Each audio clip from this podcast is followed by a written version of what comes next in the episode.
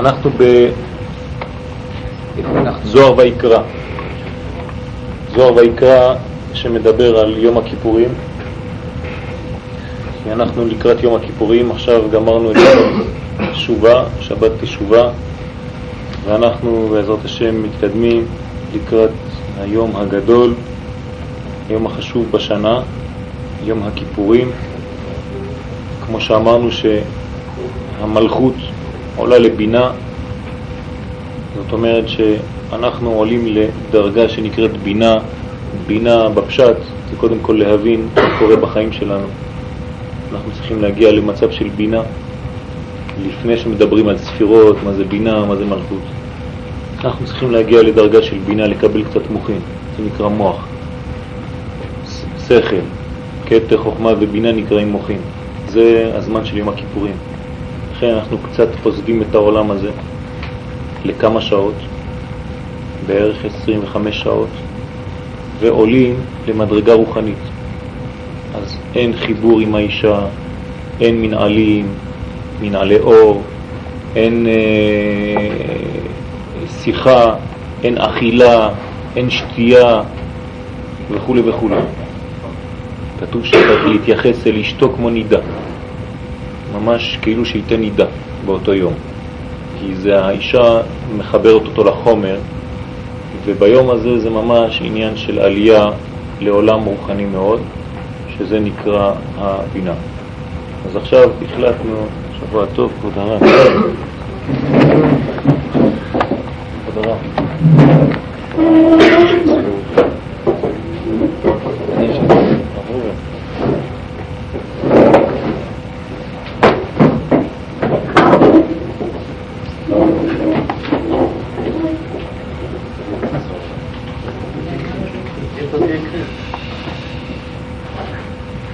ברשות הרב, אז נדבר היום על עניין של אה, זוהר ויקרא, מאמר ערוות אמך לא תגלה. אתם יודעים שביום הכיפורים יש לנו ספר תורה, אנחנו קוראים בפרשת החרמות. אז יש לנו חלק בבוקר וחלק אחרי הצהריים שמדבר על גילוי עריות. אנחנו מדברים ביום הזה, ביום החשוב הזה, על גילוי עריות. כל העריות, כל הדברים, היחס בין איש ואישה, האסורים, בין כל היחסים האסורים, כל העריות. יש כמה סוגי עריות? 15 נדמה לי, סוגי עריות. והעניין הזה מאוד מתמיע, תמוה, איך ביום הכיפורים, ביום הקדוש הזה, מדברים על סוג עניינים כאלה. אלא כך אנחנו לומדים, אז נתחיל את הזוהר בעזרת השם. רנ"ד אמר רבי יוסי כתיב ערוות אביך וערוות אמך לא תגלה, וכתיב אמך היא לא תגלה ערוותה. ותנינן אמך היא ודאי. האם גילה ערייתה למען בא ליצבע לה, ודאי לתקנה. מהי דגלה? דתניא כת סגיה יצרא וישה בבני נשה, לה סגי אלא באינון אריין. וכול הוא חובה אחידן בההוא אריה, וכתיב לא תגלה, כד יתקן, יתקן לקבל ההוא דגלה, דגלה, ודע יקרא תשובה. אמר רבי יוסי, כתוב ערוות אביך וערוות אמך לא תגלה, וכתוב אמך היא לא תגלה ערוותה, ולמדנו אמך היא ודאי, דהיינו המלכות שהיא אם של ישראל. אנחנו יודעים שספירת המלכות נקראת אימא, אם. היא האימא של ישראל, היא האימא שלנו.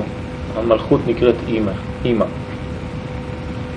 הקדוש ברוך הוא, הספירות העליונות יותר נקראות אבא, שזה זה. אז יש אבא ואימא. אסור לגלות את הערווה של אבא ואימא. בפשט אנחנו למדנו לגלות ערווה, חד ושלום, זה החלק הגלוי, לגלות את החלק האינטימי במובן הפנימי של הדבר, של אבא ואמא, חז ושלום. אבל מבחינה רוחנית יש גם אותו עניין. זאת אומרת, מבחינה גשמית זה נקרא גילוי עריות, בבחינה רוחנית יש גם כן עניין של גילוי עריות למעלה. ואם גילה ערוותה, למה צריך להשיב אותה?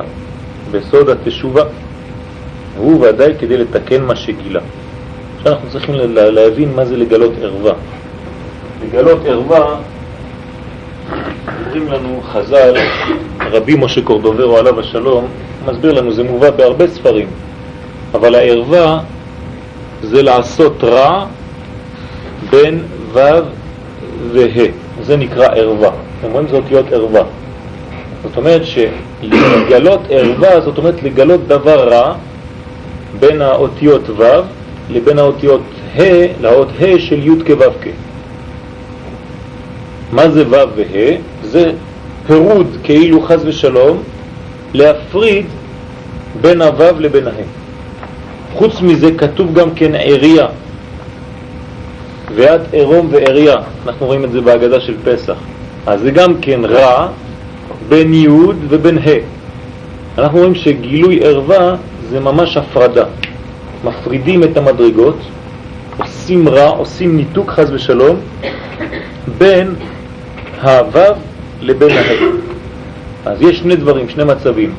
או חוזרים בתשובה, זה מה שאומר לנו הזוהר פה, זה העניין של חזרה בתשובה, להחזיר תשוב ה', מחזירים את ה' לו', אז יש חיבור, למדנו את זה כבר, אם מחזירים את ה' לו', אז יש חזרה של ז' ונוקבה, האבא והאמא מתחברים וחוזרים למעלה לחיבור עם י' זה תיקון כל המדרגות. או חז ושלום שיש גילוי של מידת הדין, כי בכל זאת המצב צריך להתתקן לבד או על ידך. או שאתה חוזר בתשובה ואתה מתקן, או שבכל אופן הקדוש ברוך הוא שם בעולם מנגנון של תיקון. הדברים לא נשארים עם קלקול, אין דבר כזה. זה מה שצריך להבין. הקדוש ברוך הוא, הוא העולם שלו ממשיך, הוא צריך להגיע לתיקון. כן, זה ההתחלה של ממש הפעולה, אבל זה לא השיא. השיא זה מה שהוא יעשה אחר כך. זה לא כשהוא יגיע. כן, בטח, זה כל העניין, הוא אחר כך צריך לעשות פעולות המשיח, זה לא גמרנו, הגענו למשיח, נגמר הסיפור. צריך לעשות את גמר התיקון, לתקן את הכל. אז צריך להבין דבר אחד, התהליך הוא תהליך שנמצא. הקדוש ברוך הוא מוביל את העולם שלו לתיקון. אנחנו הולכים לתיקון. עכשיו, אם אתה רוצה לעזור לתיקון הזה, אתה יכול. אבל אם אתה לא מתקן, התיקון נעשה מאליו למעלה, ואתה חז ושלום, האדם מקבל את מידת הדין. כי זה או תיקון או מידת הדין, אחד מהדברים. ככה זה מתגלה, אנחנו ננסה להבין את זה. אז נקרא פה שהעניין של גילוי ערווה, להחזיר אותה בתשובה. דתנינה, למדנו, כאשר נתגבר היצר הרע באדם, אינו מתגבר אלא בעריות. איפה היצר הרע מתגבר באדם? דווקא בעריות. כל מה שנקרא עריות, שם היצר הרע גדול מאוד. וכל החטאים אחוזים בערווה האי. וכתוב לא תגלה, וכשנתקן, מתקן כנגד זה שגילה, וזה נקרא תשובה. זאת אומרת שכל הקלקול זה נקרא גילוי ערווה. התיקון זה חזרה בתשובה, כי הערווה, אמרנו שזה ניתוק פירוד בין האותיות ו' לבין ה', והחיבור זה נקרא תיקון, זה נקרא תשוב ה', תשובה. אומרים לנו חכמים, לא עבדו ישראל עבודה זרה, אלא כדי להתיר להם עריות בפרסיה. אפילו חטא העגל. כל מה שהיה זה כדי להתיר, עושים חטא העגל, אבל איפה המחשבה? כדי שיהיה גילוי עריות, נשים, גברים ביחד, הכל בפרסיה. שזה מקובל על כולם, חז ושלום. כל, כל עבודה זרה, שאנחנו חושבים עבודה זרה זה לקחת פסל ולהשתחוות, זה לא כל כך פשוט. אנשים לא היו אה, פשוטים. הם ידעו, היה להם כיוון אחד, זה גם כן לקבל מזה תענוג. התענוג הזה זה היה תענוג גשמי, חז ושלום, של גילוי עריות, וזה היה כדי להתיר שכולם יסכימו שיש גילוי עריות ואפשר לעשות את זה. ככה אומרים לנו חז"ל. סליחה? זה היה קלקול של היום, נכון, בדיוק, נכון. אנחנו באלף השישי, זה תיקון היסוד. לכן, כל מה שאנחנו עושים ביום הכיפורים, אולי זה חידוש, אולי לא, זה פשוט תיקון היסוד. כל יום הכיפורים זה תיקון היסוד. הרבה אנשים לא יודעים איפה מתמקד ביום הכיפורים, מה אנחנו עושים ביום הכיפורים, מה, מה, מה זה? זה תשובה, אבל זה תיקון היסוד, על ידי תיקון היסוד. ואנחנו נסתכל ונבין לאט לאט איך זה תיקון היסוד, ותראו שכל היום הזה בכלל זה העניין הזה. קודם כל, נתחיל מההתחלה. מאיפה התחיל החטא? מעניין של קלקול ביסוד. עץ הדעת, דעת, טוב ורע. דעת זה מלשון חיבור, וידוע לנו, בלי להיכנס עכשיו לפרטים, שהקלקול היה באכילה מעץ הדעת. אכילה זה עניין של גילוי ערווה. אז לכן אנחנו גם כן מתקנים ביום התשיעי, שזה לפני יום הכיפורים, על ידי אכילה. כל האוכל בתשיעי מעלה על הכתוב כאילו התענה בתשיעי ועשירי. זאת אומרת, על ידי אכילה אנחנו מתקנים דבר. מה מתקנים על ידי אכילה? מתקנים עניין של יסוד, עניין של קלקול בעריות, וזה נקרא אכילה, גם בשפות אחרות. קונסומציון זה גם כן עניין של חתונה. כשהאדם עם אשתו נקרא העניין הזה אכילה. וכל דבר שאוכלים צריך ברכה, לכן מברכים על האישה גם כן, שלא נהנים מן העולם הזה בלי ברכה. אז בשביל האישה, בגלל שהיא חשובה, יש שבע ברכות, לא כמו תפוח, שיש רק ברכה אחת, אז יש עניין של שבע ברכות, והכל עניין של אכילה. עם כל הקלקול, שבוע טוב. שבוע טוב. אם כל הקלקול התחיל באכילה, באכילת עץ הדעת, טוב ורע, זאת אומרת שכל התיקון שאנחנו עושים עד היום, זה התיקון הזה בכלל. ובפרט באלף שלנו, באלף השישי, השישי שזה תיקון היסוד. ותשימו לב, ביום הכיפורים אנחנו נקרא כמה חלקים. אמרנו שמוצאים ספר תורה גם בבוקר, ומה קוראים שם? עניין של נדב ואביהו. מה כתוב שם? ויקריבו אש זרה. מה זה אש זרה? לפי הזוהר הקדוש גם כן, תיקון היסוד. אש, יודעים מה זה עניין של אש? זרה, זאת אומרת למשהו חיצוני. הזוהר הקדוש אומר שם, בגלל שלא היו נשואים. אחד מהפגם של נדב ואבי הוא שלא נשאו נשים, שלא היה להם נשים, היו בלי אישה. זה היה הקלקול. זאת אומרת שאנחנו רואים, לאט לאט, תשימו לב, אנחנו רואים שבעצם יום הכיפורים הוא כולו כלול לברית, קשור לברית. רמז שלישי, איפה מתחיל התיקון הראשון של הברית? על ידי מי? אברהם אבינו. אומרים לנו חז"ל בספרים הקדושים באיזה יום אברהם אבינו עושה ברית מילה? יום הכיפורים. זאת אומרת שלא היה עדיין יום הכיפורים, אבל בתאריך הזה, ביום המיוחד הזה, אברהם אבינו שידע לשלוט על הזמן ולראות את הזמנים בסוד הכתוב ויוצא אותו החוצה, שהוא כבר היה שולט על כל המזלות, והוא השאיר לנו את הספר יצירה, שמדבר שם על כל העניין הזה, הוא ראה שביום הכיפורים יש כוח מיוחד לתיקון הזה, יותר מכל הימים בשנה. ולכן ביום הזה הוא בחר לעשות את הברית שלו. כי זה התחלה של כל תיקון היסוד, שזה תיקון חץ הקדמון של אדם וחווה. וזה נקרא תשובה. עוד רמז אחר, אנחנו מעלים לתורה ביום הכיפורים שישה אנשים, רמז לספירת יסוד, שהיא במספר שש, ו'. אנחנו רואים גם כן כאן שיש רמז לתיקון היסוד בעניין הזה של יום הכיפורים.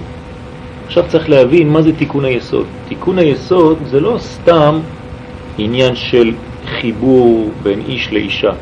זה חיבור בדרך כלל. היסוד מחבר בדרך כלל. היסוד הוא דבר שהוא כללי, הוא גם כן מחבר בין אנשים. חטאים שבין אדם לחברו אין יום הכיפורים מחפר. זאת אומרת שהאדם צריך ללכת לחברו ולפייסו. זה עניין של תיקון היסוד, כי יסוד מחבר, רפואה שלמה. היסוד מחבר, זאת אומרת שיש חיבור בין האנשים, זה נקרא תיקון היסוד. הכוח של היסוד זה עניין של חיבור דברים. כל המדרגות הן צריכות חיבור, והיסוד מחבר את המדרגות האלה. לכן, מי היה עובד בבית המקדש? הכהן. והכהן הגדול הוא עיקר העבודה של יום הזה. מה היה הכהן הגדול? למדנו על הכהן הגדול הראשון, אהרון, אוהב שלום ורודף שלום, אוהב את הבריות ומקרבן לתורה. עניין של קירוב, עניין של חיבור בין אנשים. היה עושה שלום בין איש לאשתו, בין חבר לחבר אחר, היה הולך אצל אחד, אומר לו, אתה יודע, השני מצטער מאוד על מה שהוא עשה לך. השני אומר, אה, כן. היה הולך לראשון, אומר לו, אתה יודע, השני גם כן מצטער מאוד. אז אומר לו, אה, כן, יש לכם פגישה בעשר. הם נפגשים שניהם, מתנשקים, סליחה, סליחה. אהרון הכהן היה מחזר, היה הולך לפתחים. לפתחים זה מבחינת יסוד. הפתח, פתח של האדם גם כן נקרא יסוד. גם בפתח הבתים יש עניין של יסוד, ש"ד י'. כל העניין הזה זה יום הכיפורים. יום שהוא מעבר, ושם יש חיבור, גם מבחינה פנימית יותר, שבפעם הראשונה, מאז בריאת העולם, יש עמידה פנים אל פנים בין זכר לנקבה.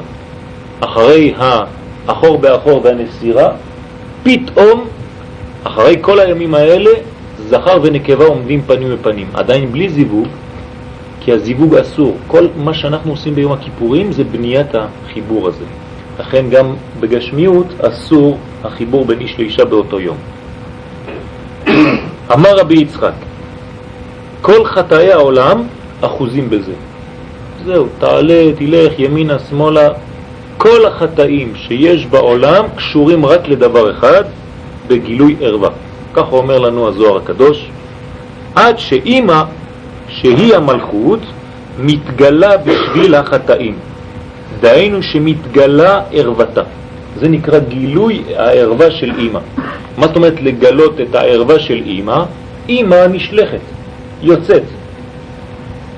יוצאת לגלות. לגלות זה עניין של גילוי, גלות, לגלות ערווה. העניין של הגלות, שאימא יוצאת כביכול והולכת להשפיע לעם ישראל, אבל באומה אחרת, זה כאילו שהיא משפיעה קצת לאומה האחרת, ולכן זה נקרא שהיא חז ושלום בגלות. זה עניין של גילוי ערווה.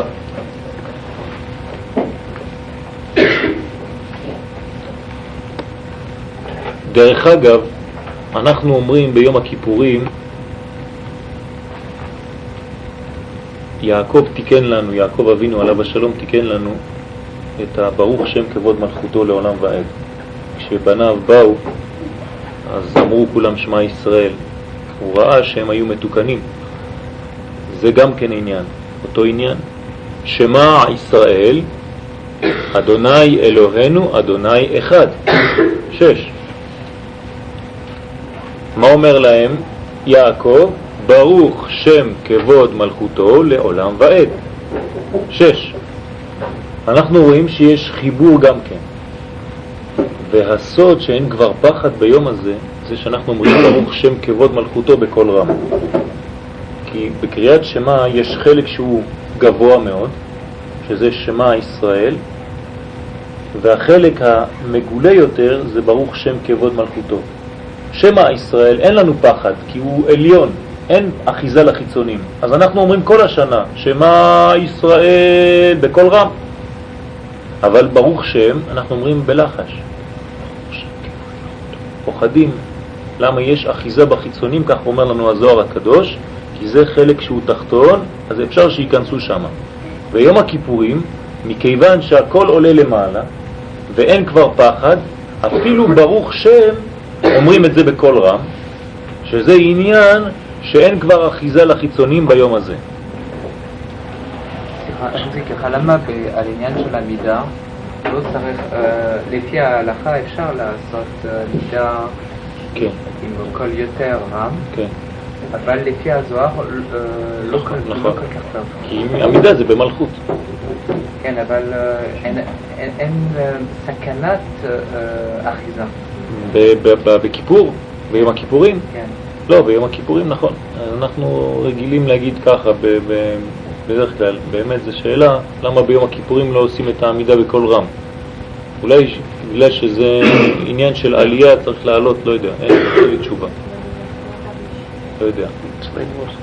אתם עושים, הנה, אשכנזים עושים בקול רם. אז אתה רואה שיש יש לזה, אה, אני לא ידעתי. אז יש לזה עניין.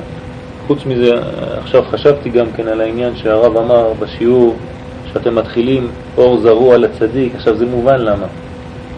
כי זה כל העניין של הצדיק שזה יסוד. האור זרוע זה הזרע. האור של הזרע של הצדיק הוא לישרי לב שמחה, ג' פעמים זה התיקון, שזה ממש תיקון יום הכיפורים. האשכנזים מתחילים את התפילה שלהם באור זרוע לצדיק ולישרי לב שמחה ג' פעמים, ככה אמר לנו הרב. ואנחנו לא, לא, לא בזה, אבל עכשיו זה מובן, למה? כי כל העניין הזה, כל היום בכלל בנוי על תיקון היסוד. לכן אולי אפשר להבין את, את הכוח הזה. חוץ מזה במשנה מובא שיום הכיפורים היה יום של שמחה. לא היו ימים טובים לישראל כט"ו ויום הכיפורים. מה היו עושות בנות ירושלים? כתוב היו יוצאות וחולות בכרמים. נכון? בנות ירושלים יוצאות, מה היו עושות? ביום הכיפורים, היום אנחנו, אין לנו בכלל את המודעות הזאת, אנחנו יום הכיפורים היום, זה בית כנסת וזה. מה היו עושים בזמן בית המקדש? הולכים לשדה בירושלים. מה עושים שם? מסתכלים, רואים בנים, בנות, מחפשים איזה אישה לקחת במשך השנה. זה מה שהיו עושים ביום הכיפורים. ניתן לראות את בית המקדש מכל מקום ירושלים. בסדר, אבל היום, אפילו אם ניתן, היינו חושבים בראש שלנו של היום, יום, מה אתה, יושב, אתה מתפלל כל היום, לא זז, יום של תענית, צום, בבית שני, בזמן בית המקדש. אולי בבית שני כבר היה, בגלל ששכינה כבר לא הייתה, היו הרבה בעיות בבית שני, לא כל כך פשוט, דיברנו היום בשיעור של הבוקר, שהכהנים הגדולים, אה, לצערנו היו כהנים גדולים שהיו ממש לא, לא, לא יודעים אפילו, לא יודעים רשעים, רש"י קורא להם רשעים, שחטים של בית שני. ולא היו יודעים אפילו לדבר בעברית. על כדי כך שהיו קוראים להם בספר דניאל, שזה בארמית, בלילה, כדי שלא ישנו. כי אם לא, לא היו מבינים כלום. אז אנחנו מדברים על בית ראשון. אנחנו מדברים בדרך כלל על בית ראשון, שזה היה שם, היה שכינה. בית שני, כל- שנה היו מחליפים כהן. כל שנה, לא, לא עלתה להם שנתם, כתוב שם. זאת אומרת, כל, כל שנה מחליפים. דרך אגב, קוראים לפלדרין, פלדרין עניין של שינוי. כי השם הראשון שלו זה היה שם יווני בלבטין, ששם זה היה ההפך, זה היה היופי, הנוי, הכהן הגדול. אז אנחנו רואים שזה לא היה כל כך פשוט. טוב, בית שני הם היו אריסטוקרטיה בכלל. כן, היו קונים את זה, מי שהיה קרוב למלכות, למלוכה, היה קונה את, ה... את היום הזה. זאת אומרת, בבית ראשון לא היו עושים את יום הכיפורים, לא היו צמים, לא היו... היו צמים, היו עושים את כל התיקון, היו בוודאי מתפללים, אבל העבודה הייתה נעשית יותר על ידי הכהן הגדול, ורוב עם היה בא ועומד שם ומסתכל ומחכה ומתפלל גם כן, אבל רוב העבודה הייתה נעשית על ידי כהן גדול. באשמורת, בעלות השחר, כבר כתוב שכל העזרה הייתה מלאה. אנשים היו באים מכל המקומות, כי העבודה של הכהן הייתה כבר מתחילה, תמיד של, של בוקר. כן. אז כבר היו עומדים שם כל היום ומחכים ומתפללים, בוודאי היו בטח אה, בוכים ומנסים לחזור גם הם ולעזור לכהן לעשות את העבודה שלו. אבל אנחנו רואים שבנות ירושלים היו יוצאות. אז אנחנו רואים שיש גם כן עניין של חיבור פה. לחבר, לחפש זיווג ביום הכיפורים. הבנים היו הולכות, הולכים לחפש בנות והבנות היו הולכות לחפש בנים. יש עניין של חיבור ביום הזה. צריך להבין שהיום הזה זה יום שמחבר, יום של חיבור דברים. לכן כל העבודה הייתה נעשית על ידי הכהן, שהוא מחבר. הוא היה מחבר את כל הדברים. נכנס אפילו למקום שמחבר בין עליונים לתחתונים, זה נקרא קודש הקודשים. אף פעם לא נכנסים, רק ביום הזה. יש שם חיבור של מצבים שונים, חיבור של זמן, זה יום הכיפורים, חיבור של מקום, קודש הקודשים, וחיבור של נשמת האדם, שזה בני ישראל שם. אנחנו רואים שיש כמו עולם שנה ונפש, עשן. למדנו שיש ג' דברים, מקום, בן אדם, הנשמה שלו וזמן. איפה מתחברים כל הדברים האלה בשורשים? ואיפה השורשים ביום הכיפורים הזה? יום מאוד גבוה שנקרא כפרה. אמרנו רמז אחרי הצהריים, כפרה, כפרה, כמו פרה. כמו פרה אדומה, שהיא מחפרת על חטא העגל, אז יש כפרה. זאת אומרת שצריך לחזור למצב של אימא, שלפני העגל. העגל זה כבר הלכלוך, זה כבר החטא. אז מה עושים? אתה עולה למעלה מן העגל, לאימא שלו, לשורש שלו, זה נקרא פרה. גם אנחנו אותו דבר. יש חטא, אם אתה נשאר בתוך החטא הזה, אתה לא יכול, אתה כבר לא יודע מאיפה לתפוס, איפה להתחיל לתקן. אז יש עניין של עלייה, אתה עולה למעלה, זה נקרא יום הכיפורים, שאנחנו כאילו בעולם הבא, מעין עולם הבא, כמו שאמר הרב אתמול, שאנחנו נכנסים לעולמו של הקדוש ברוך הוא, ממש אה, מילה יפה, נכנסים לעולם שהוא לא שלנו, ושם כמו מקווה גדול כזה, אתה נכנס בפנים שם ואתה בשורש הדברים, מלפני החטא, כאילו עברת את החטא, זו התשובה הכי גדולה שיכולה להיות. עברת את הזמן, עלית למעלה מן החטא, למעלה מן הזמן, למעלה מן הקלקול, למעלה מן הפירוד. כי כל הפירוד זה החטא, אבל אתה למעלה עכשיו, זה יום הכיפורים. אז יום הכיפורים קל מאוד לחזור בתשובה. על ידי רצון, היום הזה בכלל מחפר. היום עצמו, עצמותו של יום, עיצומו של יום. היום עצמו יש לו כוח כפרה, מין אור גדול כזה שנכנס ומחפר. אז זה מה שאומר פה הזוהר, שעל ידי החטאים יש גילוי ערווה. וכשהיא מתגלה כל אלו הבנים, דהיינו ישראל למטה, כשיש גילוי ערווה חז ושלום למעלה, אז כל הבנים שלה, שזה בני ישראל, למטה, שהם בניה של המלכות, מתגלים. מה זה מתגלים? מתגלים, יש גילוי, הולכים לגלות. זה עניין של גלות, גולה, זה עניין של גילוי, זה עניין של יציאה. אתה פה ברשות היחיד, פתאום אתה יוצא למקום מגולה, נקרא רשות הרבים, זה גלות. למה? בגלל החטאים האלה, ששורש כל החטאים זה החטא הזה של פגם הברית. של תיקון ביסודות, תיקון בחיבורים של הדברים. כתוב לא תיקח האם על הבנים. וכן הציפור, כי יקרא כאן ציפור לפניך. למדנו, בדרך, בכל עץ או על הארץ, אפרוחים או ביצים, והאם רובצת על האפרוחים או על הביצים, שלח תשלח את האם ואת הבנים תיקח לך. אז יש עניין של עניין של אימא ועניין של בנים. אז כתוב, כתוב לא תיקח האם על הבנים. לא תיקח האם על הבנים, זאת אומרת, אתה לא יכול לקחת את האימא ולהשאיר את הבנים, זה נקרא גלות.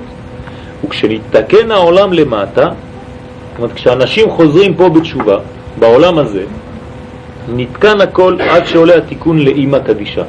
הכל עולה לאימא, זה אמרנו העולם הבא, זה נקרא אימא, לא האימא התחתונה שנקראת מלכות, אלא האימא העליונה שנקראת בינה, שהיא מתקנת ומתכסית ממה שנתגלתה. זה המלכות מתקנת, מכסים אותה ומעלים אותה לעולם גבוה.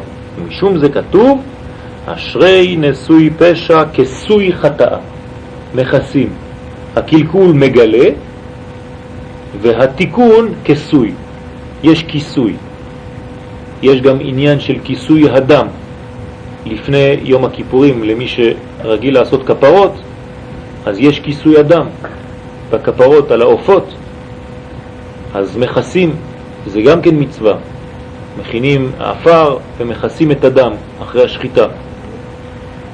ואז נקראת תשובה, כי כל עניין של יציאת דם זה עניין של מיתוק. אתה מוציא את מידת הדין ואתה מכסה אותה. כתוב בגמרא, עתיד הקדוש ברוך הוא לעשות שחיטה ליצר הרע, לשחוט את היצר הרע. אז מה? אז היצר הרע כבר לא יהיה, ייעלם? מה, מה יקרה? ימות? יצר הרע של מי? של כל העולם. בכלל, כן. נו, כן. אז מה קורה? כן, כשעושים. שחיטה, ימות. כן, נו, אז מה עושים? לא יהיה כלום. מה לא יהיה כלום? האדם הגיע לשלמותו, עכשיו אני אשאל אותך שאלה, כשאתה שוחט עוף, הוא נעלם? אתה אוכל אותו, כן, עכשיו פתאום הוא הפך להיות טוב, כשר. זה מה שקורה. כשהקדוש ברוך הוא יעשה שחיטה ליצר הרע, זה לא בשביל להעלים אותו, הוא לא צריך לעשות לו שחיטה בשביל להעלים אותו. הוא עושה ככה, גמרנו, הלך. יהיה טוב. לא, אלא השחיטה היא בפשט. שחיטה. הרי- הרי בואו של המשיח, בואו של המשיח אמור לסיים את הבריאה. זאת אומרת, האדם אמור להגיע לצלמו של, של בורא העולם, של הקדוש ברוך הוא. זאת אומרת, שנהיה טהורים והמידות שלנו יהיו כ- בצלמו של הקדוש ברוך הוא. זאת אומרת, לא יהיה יצר רע, לא יהיה, יהיה. אבל הוא יהפוך, אנחנו נשלוט עליו. זאת אומרת, כן. זה השחיטה, זה התיקון. אבל לא יהיה, זאת אומרת, מבחינת, בתוך האדם הוא לא יהיה... זה כמו העוף. כן. הוא לא עשינו לו אבל- שחיטה, לא אבל הוא פה. את העוף כל כך. הוא פה, העוף פה, הוא לא נעלם. לא, לא. שחטנו אותו, הכשרנו אותו לאכילה, נכון? כן, אז עכשיו אפשר לאכול אותו. אפשר לאכול את היצר הרע הזה. סליחה, אני הבנתי שהרבה אה, אה, רבנים סולדים מה- מהמנהג הזה. של. כן, כן, נכון. יש, גם האורח חיים אומר שזה, יש משום מנהג האמורי, יש כאלה שלא. יש איזה כן. משהו, כן, יש כאלה שלא. עבודה זרה נכון. נכון, יש. אבל האריזל אומר ש... שנהגו לעשות את זה, והוא אומר שצריך לעשות את זה. כן, כן, כן, כן. כפרות. הוא אומר שמעבירים, עושים לחיה, לעוף, סליחה, את כל מה שאמור לעשות ארבע מיטות בית דין. כן. סקילה, שריפה, הרג וחנק. אנחנו עושים לו הכל, אנחנו זורקים אותו על הרצפה אחרי השחיטה, זה סקילה. אתה תופס אותו מהגרון כדי לעשות ככה, זה אה, חנק. זהו, זה עבודה. הרג זה, ממש השחיטה עצמה, והשריפה זה כשמורידים לו את הנוצות ושורפים אותם. אומרת, כל מה, שה, כל מה שאנחנו עכשיו נגעלים מזה, אבל זה בעצם אומר, כתוב מה שהיו צריכים לעשות לאדם עצמו. אז לאכול זה, את זה? זה עניין, בסדר, זה, בגריל. זה העניין, ככה צריך לאכול לאכול אותו. את עצמו. לא, ככה, ככה עכשיו אפשר לאכול אותו. זאת אומרת, עכשיו הוא מוחשב בגלל שהוא עבר את כל הניקיון. לפני זה זה קשה. אז זה נקרא עניין של תשובה. קורבן, אתה לא לוקח ככה. זאת אומרת שעכשיו אתה יכול, הוא, הוא, כבר, הוא כבר לא שולט עליך, אתה שולט עליו. הוצאת לו את הדבר שהיה מקלקל בך, אז עכשיו אתה שולט, הוא הופך להיות מליץ טוב, ההפך. הוא כבר, כאילו אתה תיקנת אותו. תיקן, זה התיקון הכללי שלו. ואז נקראת יום הכיפורים, כמו שכתוב, מכל חטאותיכם לפני השם תטהרו. זאת שיש עניין של תיקון הברית, ואז אנחנו עולים עד, כך אומרים לנו, ב, ה- רבי נתן אומר, שעולים עד ללבנינות המוח, להלבין את הכל ביום הזה. זאת אומרת, אנחנו הולכים לכיוון שלפני הצבעים. מה יש לפני הצבעים? לבן. לכן ביום הכיפורים מתלבשים בלבן. אנחנו עולים לדרגה שהיא לפני הפירוד. הצבעים זה כבר פירוד, אדום, כחול, ירוק, צהוב, כל זה זה כבר עניין של תוספת, אבל השורש לכל הצבעים זה הלבן. אם אתה מצליח לעלות ללבן, ללובן העליון, לטיפת מוח האב, גם כן קשור לדעת, לעניין של תיקון הברית, שזה בא מהחוכמה, מפה, חוכמה, בינה ודעת, אז שם יש לך תיקון של כל העניין הזה, כל העזר, כל הזרע הזה. ושם תטהרו. למדנו גם כן שיש עניין של פשע, עוון וחטא. הפשע הוא דבר על- עליון, הוא דבר שפוגם למעלה. לכן כתוב בפשעכם שולחה אימכם. האימא, האימא העליונה נשלחה על ידי פשעים. אחר כך יש עניין של עוון. אשרי אדם לא יחשוב השם לא עוון. למדו עוון. זה העניין של החטא, של העוון, סליחה. אחר כך יש עניין של חטא, נפש כי תחטא. זאת אומרת שזה החלק התחתון. זה כנגד נפש, רוח, נשמה. נפש זה החלק התחתון, זה נקרא חטאים. הרוח, מי שפוגם בעוונות פוגם ברוח שלו, ומי שפוגם בפשעים פוגם בנשמה שלו. זאת אומרת, יש הגבלה בין הדברים.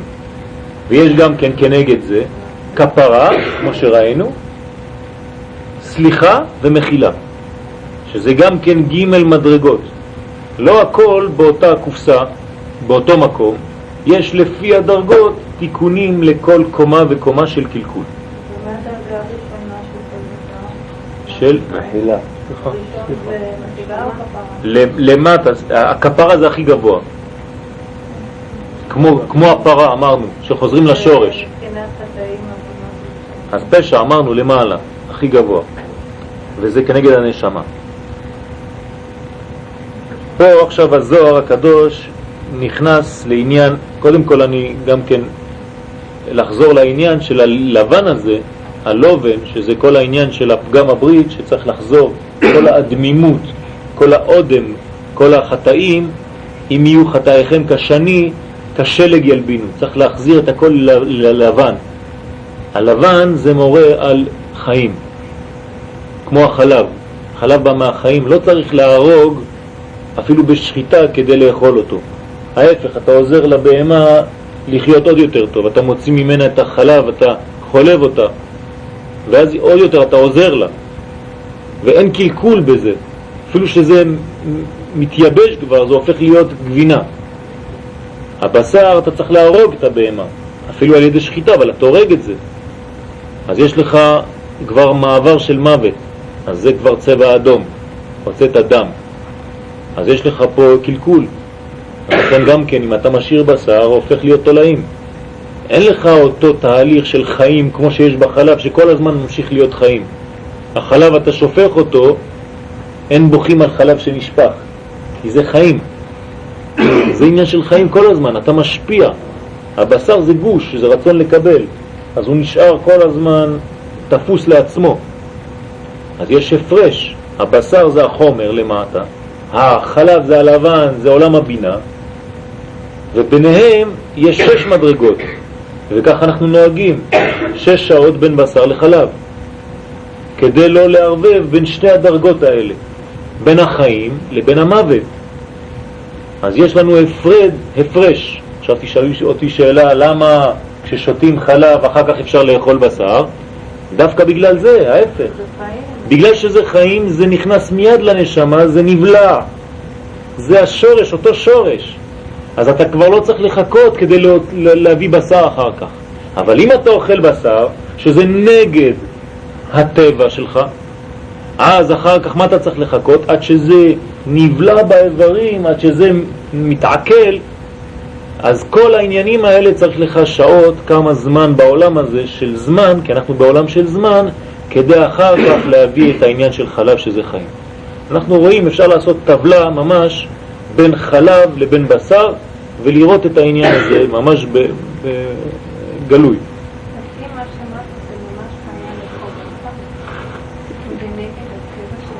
זה לא נגד, אנחנו חייבים, באמת, אנחנו אוכלים בשר היום כדי לתקן.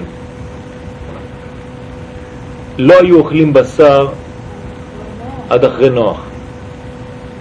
כי אחרי הקלקול כל הניצוצות ירדו גם בבעלי חיים. ועכשיו אנחנו אוכלים בשר כדי לתקן את זה. לכן כתוב בגמרא שעם הארץ אסור לו לאכול בשר. נכון, זה צריך להבין מה עושים בתיקון הזה של הבשר. נכון. זאת אומרת שיש עליית ניצוצות. אמרנו שכל אכילה זה לא סתם כדי למלות את התאוות של הגוף, אלא לברר. אמרנו ששולחן זה לא לקבל אלא לשלוח, שולח ניצוצות, שולחן, שלח נון. אנחנו מעלים את השולחן למעלה ולא מושכים מלמעלה, יאללה כמה אני אתמלא עכשיו. זה ההפך מכל המחשבה, זה הכל הפוך. אז צריך להבין שכל העניין הזה יש בו תיקון, להעלות לברר. התיקון האחרון של בעלי החיים יהיה כשנאכל את שור הבר בסעודה של משיח. יהיה סעודת שור הבר, זה יהיה התיקון האחרון, כתוב שם שיאספו את כל החכמים הגדולים שיש בעולם, היום ברוך השם הם בארץ ישראל, ויעשו להם סעודה שם, כל הצדיקים, ובסעודה הזאת הם יבררו את כל מה שנשאר, סעודה אחרונה של הבירור הזה של בעלי החיים. זה יהיה ברור כל הניצוצות למעלה. אז בינתיים אסור לא לאכול בשר? היום אנחנו צריכים לאכול בשר לפחות בשבת, אלא אם כן האדם ממש, אה, הוא סולד מזה וממש אה, זה לא, לא מביא לו תענוג, אסור לו לעשות בכוח, כי בשבת העיקר זה להיות בתענוג, אז אם זה נגד התענוג שלך, אז אתה לא יכול להכריח את עצמך. אני מכיר רבנים שלא אוכלים בשר היום. הרב אבינר לא אוכל, הרב צוקרמן לא אוכל, יש הרבה. גורן.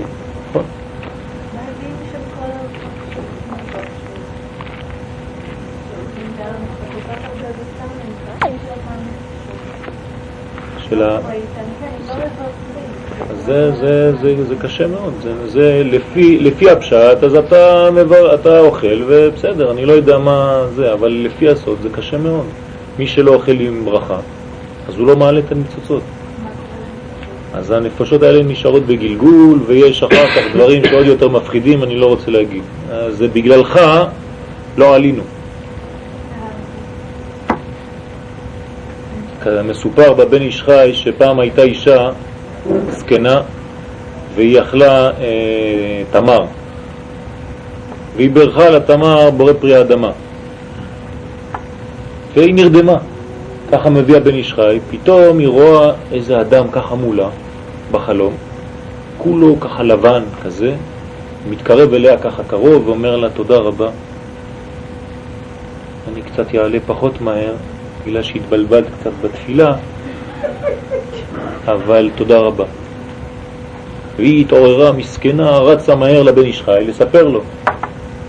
אז הבן איש חי אמר לה שהיה נשמה בתוך התמר הזה. והיא העלתה אותו, אבל התבלבלה בברכה, אבל מזל שזה לא היה ההפך, כי בורא פרי אדמה זה כולל את הכל, זה בסדר.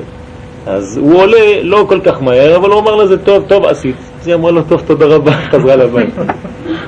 זאת אומרת שיש עניין של עליית ניצוצות. אנחנו לא יכולים להבין את זה ככה בפשט, אבל יש, יש. האריזל מביא את זה מלא בספרים. הוא היה יוצא לשדה, הוא היה אומר לתלמידים שלו, מזל שאתם לא רואים מה קורה פה. זה העולם ומלואו. אלפים של נשמות. אז בכל...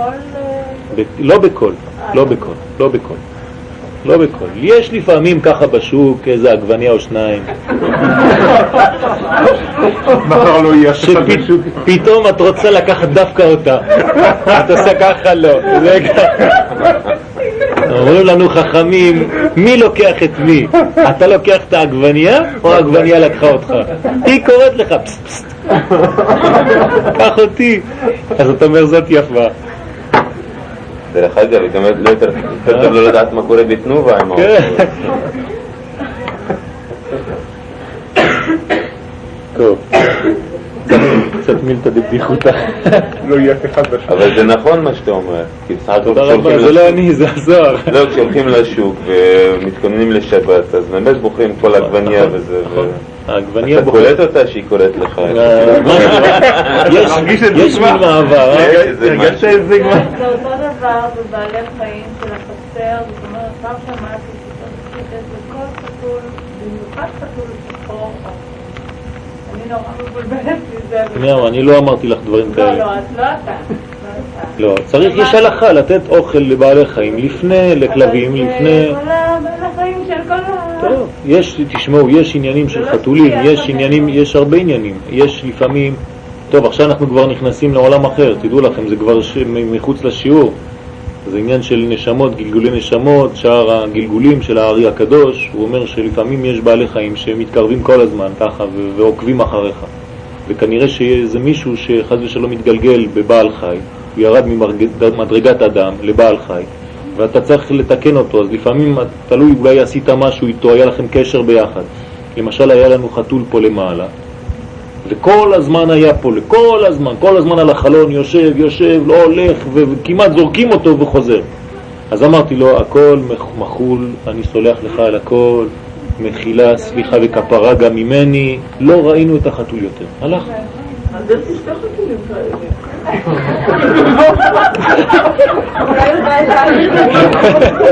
זה החתול שלי, שלחתי לשם. אל תבלבל את האנשים, אל תבלבל את האנשים. טוב, לאנשים. לא, הם שואלים אותי על חתולים. בוא, בוא נחזור עכשיו ל- ל- לפרה, לכפרה, לא לחתולים. אבל פרה זה גם... אז אז זה לא הבנתי את הנקודה. עניין האכילה לגבי היום התשיעי. כן, היום התשיעי, היום התשיעי אנחנו לא יכולים לעשות על רגל אחת, כמובן יש הרבה הרבה עניינים. ביום התשיעי יש נסירה, כמו שכל היה, כל הימים היה, הייתה נסירה. אני לא יכול לדבר כי לא כל הקהל מתאים, אבל ביום התשיעי מגיעים לנסירה של ג' ספירות, הוד, יסוד ומלכות. והעיקר של היום התשיעי זה היסוד שהוא יביא ליום הכיפורים שזה תיקון היסוד. לכן כל האכילה זה נקרא יסוד, יסוד זה אכילה. לאכול זה נקרא יסוד, זה עניין של ברית, עניין של חיבור דברים. אז כל העניין של התיקון הזה של יום התשיעי, אנחנו רגילים על פי סוד לאכול דגים. גם דג, היסוד נקרא דג. עניין של אה, אה, כיסוי שהוא נכנס לתוך הים, יש רמז והמבין יבין. כל העניין של הדגים זה עניין של יסודות, לכן גם כן תיקון ביום הזה, לאכול הרבה. התיקון התשיעי, תשע, אם אתה סופר מלמעלה מכתר, אתה מגיע ליסוד, שזה גם כן הספירה התשיעית. לכן כן. כל העניין הזה לפני המלכות, לכן כל העניין הזה זה התיקון של יום הכיפורים, שלפני יום הכיפורים, מי שאוכל ביום התשיעי, כאילו הוא צם מטען, גם בתשיעי וגם בעשיר, זאת אומרת יש לו עניין שהוא לקח את כל הקופה. אני, אני לא יכול להיכנס יותר, כי אם אני אכנס יותר אני חייב להסביר מה זה הנסירה, מה זה, וממש לעומק, זה לא סתם ככה, אי אפשר להסביר את זה ככה על רגל אחת. צריך לאכול דגים ביום שלישי בבוקר, דווקא בבוקר, לא בסעודה מפסקת, בסעודה מפסקת גם כן טוב, אבל דווקא בבוקר. כך אומר מביא הבן איש חי בהלכות שלו, על יום הכיפורים. אוכלים עופות בגלל שזה כל השחיטות, מסכנים, מי שיש לארבע חודשים. יש טונות, מה לעשות? לא חסר.